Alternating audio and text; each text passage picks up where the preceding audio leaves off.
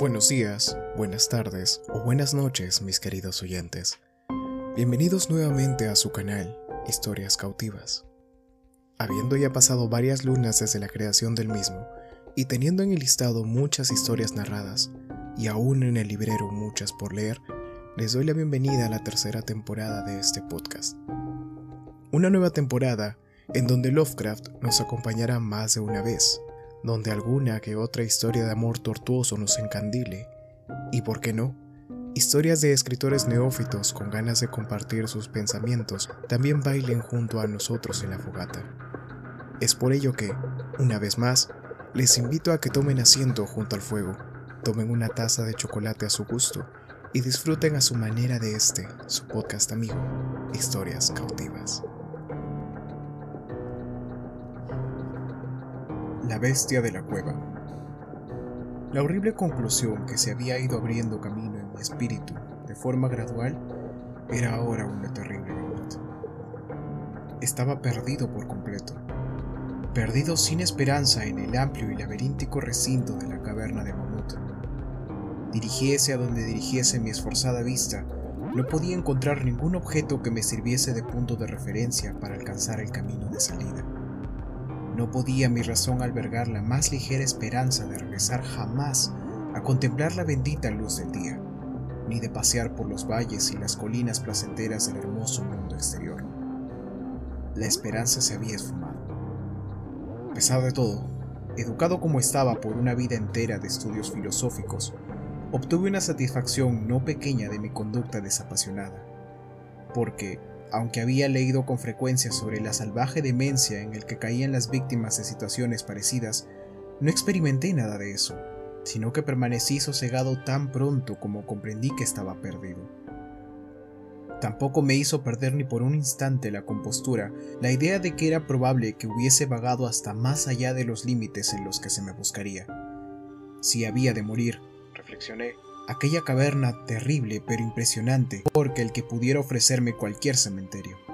Había en esta concepción una dosis mayor de conformismo que de desesperación. Mi destino final sería morir de hambre, estaba seguro de ello. Sabía que algunos se habían vuelto locos en circunstancias como esta, pero no terminaría yo así. Yo solo era el causante de mi desgracia. Me había separado del grupo de visitantes sin que el guía se diera cuenta, y después de vagar durante una hora aproximadamente por las galerías prohibidas de la caverna, me encontré incapaz de regresar atrás por los mismos vericuetos tortuosos que había seguido desde que dejé a mis compañeros. Mi antorcha comenzaba a apagarse. Pronto estaría envuelto en la negrura absoluta y casi palpable de las entrañas de la tierra. Mientras me encontraba bajo la luz poco firme y huidiza, medité sobre las circunstancias exactas en las que se produciría mi próximo fin.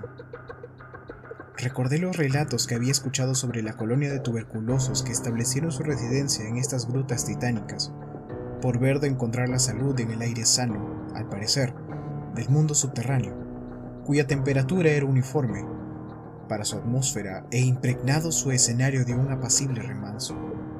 En vez de la salud, habían encontrado una muerte extraña y horrible. Yo había visto las tristes ruinas de sus viviendas defectuosamente alzadas al pasar junto a ellas con el grupo, y me había preguntado qué clase de influencia ejercía sobre alguien tan sano y vigoroso como yo una estancia prolongada en esta caverna inmensa y silenciosa. Y ahora, me dije con logro humor, había llegado mi oportunidad de comprobarlo. Si es que la realidad, la necesidad de alimentos, no apresuraba con demasiada rapidez mi salida de este mundo. Resolví no dejar piedras sin remover, ni diseñar ningún medio posible de escape, en tanto que se desvanecían en la oscuridad los últimos rayos espasmódicos de mi antorcha, de modo que, apelando a toda la fuerza de mis pulmones, proferí una serie de gritos fuertes, con la esperanza de que mi clamor atrajese la atención del guía. Sin embargo, Pensé mientras gritaba que mis llamadas no tenían objeto y que mi voz, aunque magnificada y reflejada por los innumerables muros del negro laberinto que me rodeaba, no alcanzaría más oídos que los míos propios.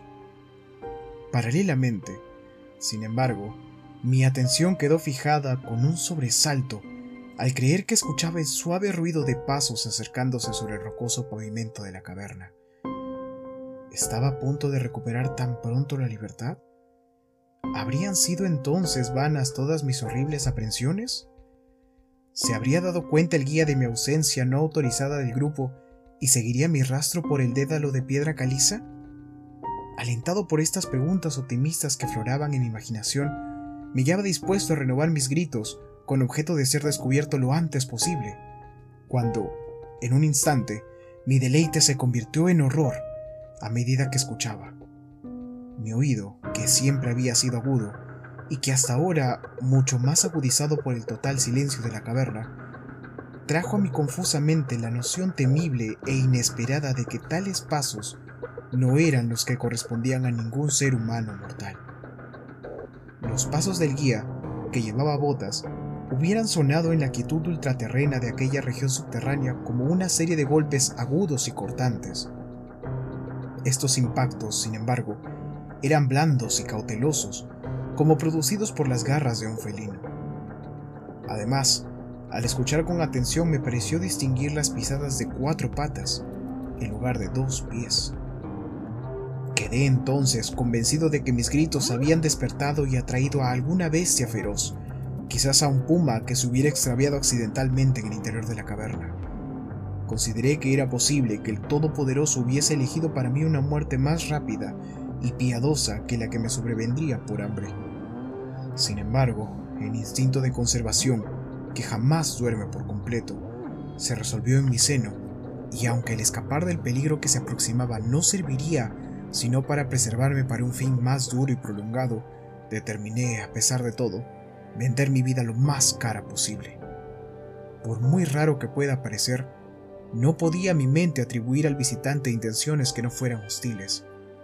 Por consiguiente, me quedé muy quieto, con la esperanza de que la bestia, al no escuchar ningún sonido que le sirviera de guía, perdiese el rumbo, como me había sucedido a mí, y pasase de largo a mi lado pero no estaba destinada esta esperanza a realizarse. Los extraños pasos avanzaban seguros. Era evidente que el animal sentía mi olor, que sin duda podía seguirse desde una gran distancia en una atmósfera como la de la caverna, libre por completo de otros efluvios que pudieran enmascararlo. Sea como fuere, me di cuenta de que debía estar armado para defenderme de un misterioso e invisible ataque en la oscuridad y mi alrededor en busca de los mayores trozos entre los fragmentos de roca que estaban desparramados por todas partes en el suelo de la caverna. Y tomando uno en cada mano para su uso inmediato, esperé con resignación el resultado fatal. Mientras tanto, las horrendas pisadas de las arpas se acercaban. Ciertamente, resultaba extraña en demasía la conducta de aquella criatura. La mayor parte del tiempo, las pisadas parecían ser las de un cuadrúpedo que caminase con una singular falta de concordancia entre las patas anteriores y posteriores, pero, a intervalos cortos y frecuentes, me parecía que tan solo dos patas realizaban el proceso de locomoción. Me preguntaba cuál sería la especie de animal que iba a enfrentarse conmigo. Debía tratarse, pensé, de alguna bestia desafortunada que había apagado la curiosidad que la llevó a investigar una de las entradas de la temible gruta con un confinamiento de por vida en sus recintos insondables. Sin duda, le servirían de alimento los peces ciegos, murciélagos y ratas de la caverna, así como algunos de los peces que son arrastrados a su interior cada crecida del río verde. Comunica de cierta manera oculta con las aguas subterráneas. Ocupé mi terrible vigilia con grotescas conjeturas sobre las alteraciones que podría haber producido la vida en la caverna sobre la estructura física del animal. Recordaba la terrible apariencia que atribuía la tradición local a los tuberculosos que allí murieron tras una larga residencia en las profundidades. Entonces, recordé con horror que, aunque llegase a abatir a mi antagonista, jamás contemplaría su forma, ya que mi antorcha se había extinguido hacía tiempo y yo estaba por completo desprovisto de fósforos. La tensión de mi mente se hizo entonces espantosa. Mi fantasía dislocada hizo surgir formas terribles y terroríficas de la siniestra oscuridad que me rodeaba y que parecía verdaderamente apretarse en torno a mi cuerpo. Parecía yo a punto de dejar escapar un agudo grito, pero aunque hubiese sido lo bastante irresponsable para hacer tal cosa, a duras penas habría respondido mi voz. Estaba petrificado, enraizado al lugar en donde me encontraba. Dudaba que pudiera mi mano derecha lanzar el proyectil a la cosa que se acercaba cuando llegase el momento decisivo. Ahora el decidido pa, de las pisadas estaba casi al alcance de la mano. Luego, muy cerca, podía escuchar la trabajosa respiración del animal y aunque estaba paralizado por el espanto, comprendí que debía de haber recorrido una distancia considerable y que estaba por ello cansado. De pronto, se rompió el hechizo. Mi mano, guiada por mi sentido del oído, siempre digno de confianza, lanzó con todas sus fuerzas la piedra afilada hacia el punto de la oscuridad de donde procedía la fuerte respiración. Y puedo informar con alegría que casi alcanzó su objetivo. Escuché cómo la cosa saltaba y volvía a caer a cierta distancia. Allí pareció pararse. Después de reajustar la puntería, descargué el segundo proyectil, con mayor efectividad esta vez. Escuché caer la criatura, vencida por completo, y permaneció yacente e inmóvil. Casi agobiado por el alivio que me invadió, me apoyé en la pared. La respiración de la bestia se seguía percibiendo en forma de jadeantes y pesadas inhalaciones y exhalaciones. Deduje de ello que no había hecho más que. Y entonces perdí todo deseo de examinarla. Al fin, un miedo supersticioso, irracional, se había manifestado en mi cerebro y no me acerqué al cuerpo ni continué arrojándole piedras para completar la extinción de su vida. En lugar de eso, corrí a toda velocidad en lo que era, tan aproximadamente como pude juzgarlo en mi condición febril, la dirección por la que había llegado hasta allí. De pronto, escuché un sonido, o más bien una sucesión regular de sonidos. Al momento siguiente se había convertido en una serie de agudos chasquidos metálicos. Esta vez no había duda. Era el guía entonces grité, aullé, reí incluso de alegría al contemplar en el techo abovedado el débil fulgor que sabía era la luz reflejada de una antorcha que se acercaba. Corrí al encuentro del resplandor y, antes de que pudiese comprender por completo lo que había pasado, estaba postrado a los pies del guía y besaba sus botas mientras balbuceaba, a despecho de la orgullosa reserva que es habitual en mí, explicaciones sin sentido, como un alelado. Contaba con frenesí mi espantosa historia y al mismo tiempo abrumaba a quien me escuchaba con protestas de gratitud. Volví, por último, a algo parecido a mi estado normal de conciencia. El guía había advertido mi ausencia al regresar al grupo a la entrada de la caverna y, guiado por su propio sentido intuitivo de la operación, se había dedicado a explorar a conciencia los pasadizos laterales que se extendían más allá del lugar en el que había hablado conmigo por última vez y localizó mi posición tras una búsqueda de más de tres horas. Después de que explicó cómo me encontró, yo, evalendonado por su antorcha y por su compañía, empecé a reflexionar sobre la extraña bestia a la que había herido a poca distancia de allí, en la oscuridad, y propuse que averiguásemos, con la ayuda de la antorcha, qué clase de criatura había sido mi víctima. Por consiguiente, volví sobre mis pasos hasta el escenario de la terrible experiencia. Pronto, descubrimos en el suelo un objeto blanco, más blanco incluso que la reluciente piedra caliza. Nos aproximamos con cautela y dejamos escapar al unísono una exclamación de sorpresa, porque este era el más extraño de todos los monstruos extranaturales que cada uno de nosotros dos hubiera contemplado en la vida. Resultó tratarse de un mono antropoide de grandes dimensiones escapado quizás de algún zoológico ambulante. Su pelaje era blanco, como la nieve, cosa que sin duda se debía a la calcinadora acción de una larga permanencia en el interior de los negros confines de las cavernas, y era también sorprendente acaso, y estaba ausente en casi todo el cuerpo, salvo de la cabeza. Era allí abundante y tan largo que caía en profusión sobre los hombros. Tenía la cara vuelta del lado opuesto a donde estábamos, y la criatura yacía casi directamente sobre ella.